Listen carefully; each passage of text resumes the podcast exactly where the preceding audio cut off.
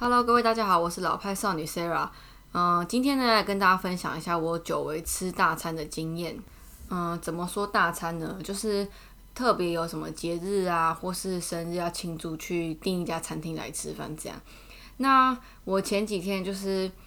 我们这是要庆祝什么呢？就是我跟 R 刚好就是交往一周年，就是觉得时间真的过超级快的。然后我上一集还是上上一集有提到我们要去台南嘛，可是在台南之前就是还是想说要一起吃一顿饭，然后就是可以举杯庆祝一下这样。所以呢，我在大概两个礼拜前就是一直疯狂在找各种餐厅，想说到底要去吃什么比较适合。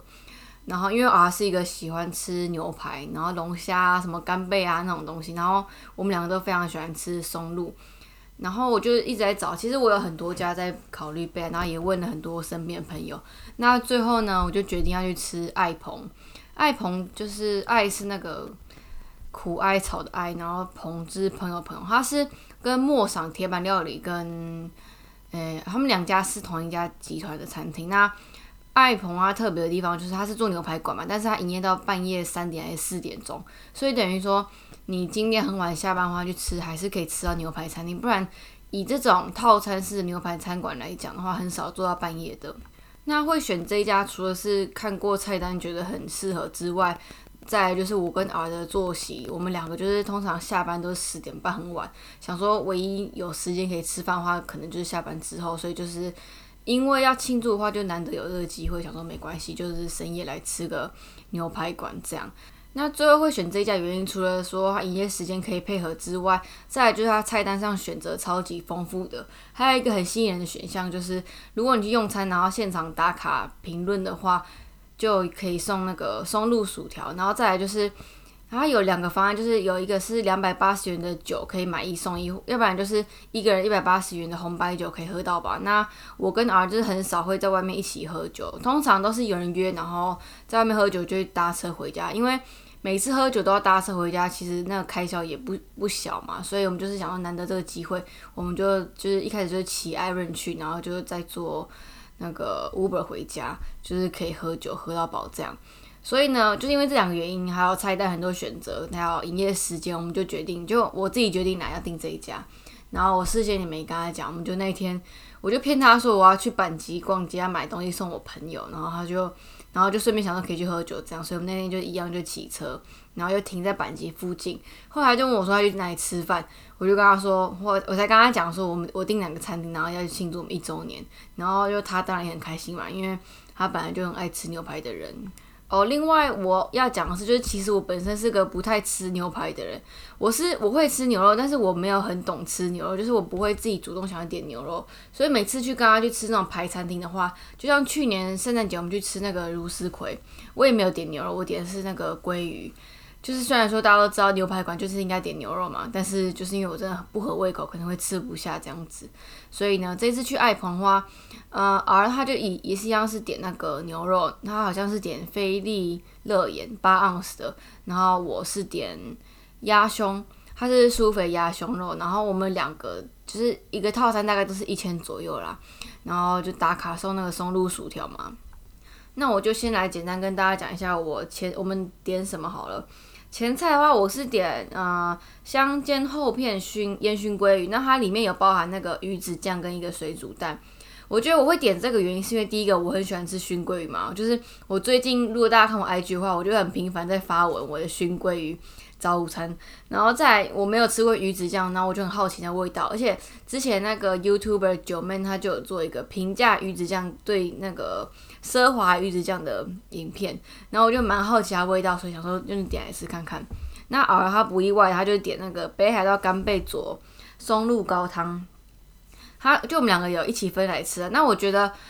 呃，这家干贝真的做的还蛮不错。然后我觉得更让我惊讶的是它下面那个白萝卜，它是超级入味，而且它是一咬即化那种白萝卜，就是真的还蛮好吃的。而且这道餐点应该算是很多人来爱朋会点的餐点，然后就是。推荐给大家。那汤品的话，我点的是松露蘑菇浓汤。那偶尔他点酥皮熏鲑鱼，哎不对，他点酥皮海鲜奶油汤。他就是那种很喜欢浓汤上面有酥皮的人。就是大家应该知道，就是以前牛排馆就是那种铁板面牛排馆会有那种酥皮奶油浓汤，然后他的碗就那种玻璃啊，然后旁边有两只狮子那种的，反正就会点这个。然后再来的话，嗯，他们主要就是前面有面包嘛，沙拉、汤品、主菜，然后最后就是甜点跟饮品这样。那主菜我刚刚有讲过，他点牛排，然后我点鸭胸。再甜点的话。他选的是法式焦糖布雷，然后我我选的是主厨特制甜点，就是他每次的特制甜点不一样。然后这一次刚好是巧克力波士顿派。其实我觉得很多餐厅，就不管是巴菲或是牛排馆，最大弱点都是甜点呢。我这次因为他们有附那意见卡嘛，我同样就一定会写说，就是甜点选项不太就太少，或是我觉得没有做的很好这样。因为我觉得甜点是很挑人吃，然后我又是个不是很爱吃这种甜点的人，就让我觉得有选择困难。我就觉得，对啊，我其实宁愿可以不用甜这样。那饮料的话，我点热红茶，然后他点冰奶茶。我觉得就是我是不喝奶茶的人，但是他的奶茶是那种茶香味很重的，我觉得真的还蛮好喝的。就一整一整套下来，我觉得他的那个饮品都做不错。然后白酒我也觉得，嗯，是喝到饱的，然后是好喝的白酒，就是那个酒味不会很重，而且喝下去非常顺口。好，我觉得它餐点的重点我大概介绍完，但是我就要讲说整个服务流程让我非常不高兴，而且就是因为这是我们庆祝一周年嘛，就是非常的重视他们那个嗯用餐的气氛。我们哦，先跟大家讲好了，如果爱朋啊，你要做它靠窗的话，因为他们另外一个特色就是他们靠窗是面向那个一零一啊、板机啊那边，还有那个贝拉菲塔贝那个贵妇贵妇百货。就是它虽然在二楼，但是其实还是有个景。然后你如果想要坐窗边的话，是要低消四千块的。然后它其实低消四千块，其实就是你四个人用餐的话，其实就会过嘛。所以它那位置就是一个类似呃四人的沙发座椅，所以我觉得四千块抵消不不意外。所以如果你是两个人吃的话，就是可能就没办法坐在窗边这样。但其实我觉得，呃，餐厅有一点点吵，但是座位还不到非常挤，所以我觉得还 OK 这样。好，我就来讲服务流程问题，因为我自己本身做餐饮业的嘛，所以我觉得自己做过餐饮的人才会懂餐饮业辛苦。那我觉得我已经算是容忍力很高的，我通常不会太要求，然后除非是那种我已经讲过的事情，然后他们一直做错的话。好，我就讲，就是他们也是桌边点餐嘛，然后今天就是一个实习生来帮我们点餐。因为我们两个是各点一杯白酒，然后结果殊不知他送来就只送一杯。因为通常你要送饮料的话，怎么可能只送一杯不送两杯？一次送两杯嘛，就拿两个酒杯没有很困难啊。所以就哦，他就是发现就是他送他少上一杯这样，然后他点餐可能也失误吧。然后再来的话，嗯，另外一个就是我们打卡送松露薯条嘛，然后我是一个我不知道大家知不知道，就是我。我对起司过敏，我会通常这样盖称啊，但是其实也不是真的过敏，只是我只要吃到起司就非常不舒服，而且我这件事情是从小到大是越来越严重了，因为很多人说嘛乳糖不耐症啊，就是可以喝牛奶啊什么的，但是我起司是越来越严重，我是现在是只要吃到一点点起司，我整个就超级不舒服，超级没办法消化的。那这件事情其实我一开始没有很困扰，但是我觉得我越来越觉得说，其实不吃起司对我来说蛮。困困难的，因为很多什么三明治都会加起司嘛。再来最简单的披萨，披萨一定会有起司，然后披萨又是一个很多人聚餐会很容易吃到的东西。反正我现在只要在外用餐，我都会很介意，然后就问大家说有没有加起司，然后就是可以去起司这样，不然我真的我试过，我就真的超级不舒服的。所以我一开始就问他说松露薯条有没有起司，他说有，那我就说那可以不要起司吗？他说可以这样，然后我就说好，那就帮我去掉。然后这第二个，然后再第三个就是因为。那个餐后不是有饮品嘛？我们是红茶跟奶茶嘛。那通常这种排餐餐厅，如果他们比较细心一点，就问你说要餐前上还是餐后上。那我跟儿都是想说餐后上，因为想说搭配甜点嘛。然后他们问我，我就说好餐后。结果殊不知他送上餐点，第一个就给我送红茶跟奶茶，那我就很作恶，然后我也没有讲话。然后再第二个就送松露薯条，然后上面就给我撒起司，所以我就没办法吃这样子。后来我就想到底要不要跟他讲，我就直接。举手叫服务生，我是那种在餐厅会举手叫服务生的人，然后就服务生过来了，我就跟他说：“哎，不好意思，我们刚刚是说那饮料后上啊。”然后这个我就问他说：“那上面是起司吗？”因为我不太确定那到底是不是起司。他说：“对，薯条上面是起司。”我就跟他说：“我们刚刚点是说不要起司，但是送上来却是起司。”他就说：“好，不好意思，那就帮帮我们收回去，然后点下再帮我们做一份这样。”然后再来就饮料，他就说：“啊，那饮料的话。”我就说没关系，你们送上来就放着就好了，因为想说算了，就是都送上来了，这是第一个 bug。反正就是之前就有这三个 bug，所以我觉得，嗯，因为就是两个人就约会嘛，你就想要说一呃气氛融洽，然后可以好好聊天这样，然后没想到他们点餐一直送出，就会一直被干扰，就是觉得有点小可惜。嗯，我觉得整体的餐点来讲，都觉得在水准以上，然后那个价格也差不多，就是可以吃到这样的餐点。但是我还是一样觉得，就是那个服务生可能要加强啦。嗯，还有另外一点就是，他们在收收餐的时候，他们会一直想要收收桌子。其实我懂这个那个，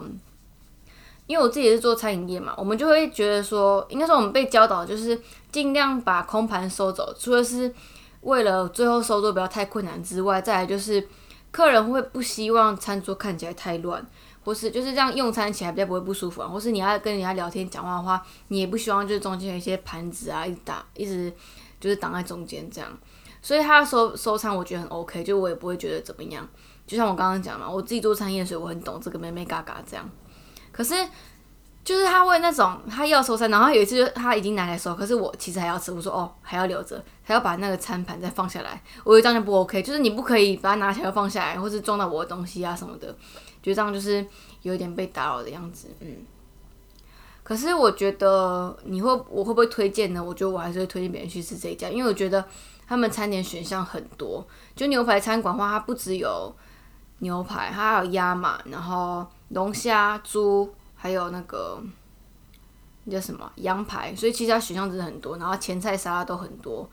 然后它餐前面包是核桃面包佐松露奶油，这个我也觉得很加分，因为松露奶油比较不会那么有很腻的感觉，就是还不错，所以整体下来的话就是差了一点点啦，但是我们那天还是蛮开心的，因为就是嗯一起吃饭，然后很久没去吃餐厅，然后再就喝酒嘛，我觉得交往一年下来啊。就是最大的认知，就是人的习惯真的很难改，然后你最后只能改变你自己去磨合另外一个人。但是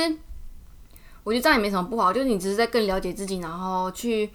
知道说怎么跟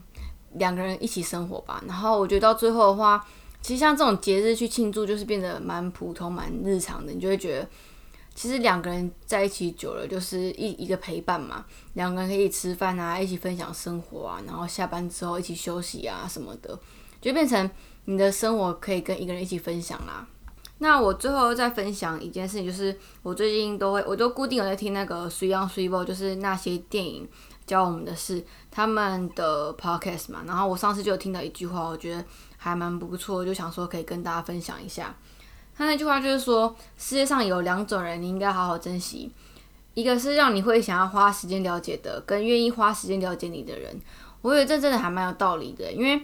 我觉得你长越大的话，其实朋友就那几个，就是比较知心好朋友那几个，你实在是不用花时间或花心思去经营一些没有意义的关系，因为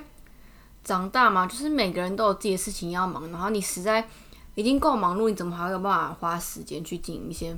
就是对自己无意的，或是没有必要，就是那种怎么讲，狗肉朋友嘛，是这样讲吗？那另外一个就是愿意花时间了解你的人嘛，其实愿意为你付出的人，就是同样是你可以相等的去付出的人，就是付出回报的人。如果这个人就是没有要了解你，根本就不了解你的话，那你也不用去花心思去了解人家。就是很多很多时候人会受伤，是因为你单方面付出太多，然后没有得到期望的回报嘛。那你嗯要避免这样的话，其实就是你就是要自己去认知说怎样的人是重要的人，什么样的人是你需要去珍惜的人。我觉得这样生活之后，就会觉得其实人生会豁达很多，然后一些不必要去钻牛角尖的事情也会少很多。应该虽然说现在听起来在讲鸡汤，但是我真的是这样觉得，就是我觉得你不用太。嗯，钻研在一些小事情上面，人生会快乐很多了。然后你发你会发现说，其实你只要经营那几个人的关系的话，就很快乐了。因为你用心对待那几个人，那现在也会用心对待你，这样就是很平衡，然后就会觉得很快乐。好，那今天先分享到这边，就是因为刚好遇到周年，然后我们去吃饭，然后一些心得。那嗯，对啊，就是跟上次一样，我们上次有讲过，我们下下个礼拜就要去台南玩三天两夜，那很就是我们到现在就已经非常期待，因为我们两个工作超忙超累的，就是无限加班跟短休，实在是就真的很辛苦了，真的就很期待出去玩，那就哦，对，最近台北都梅雨季节，所以就大家记得带伞出门，就是不要淋雨了。那就下一集见，拜拜。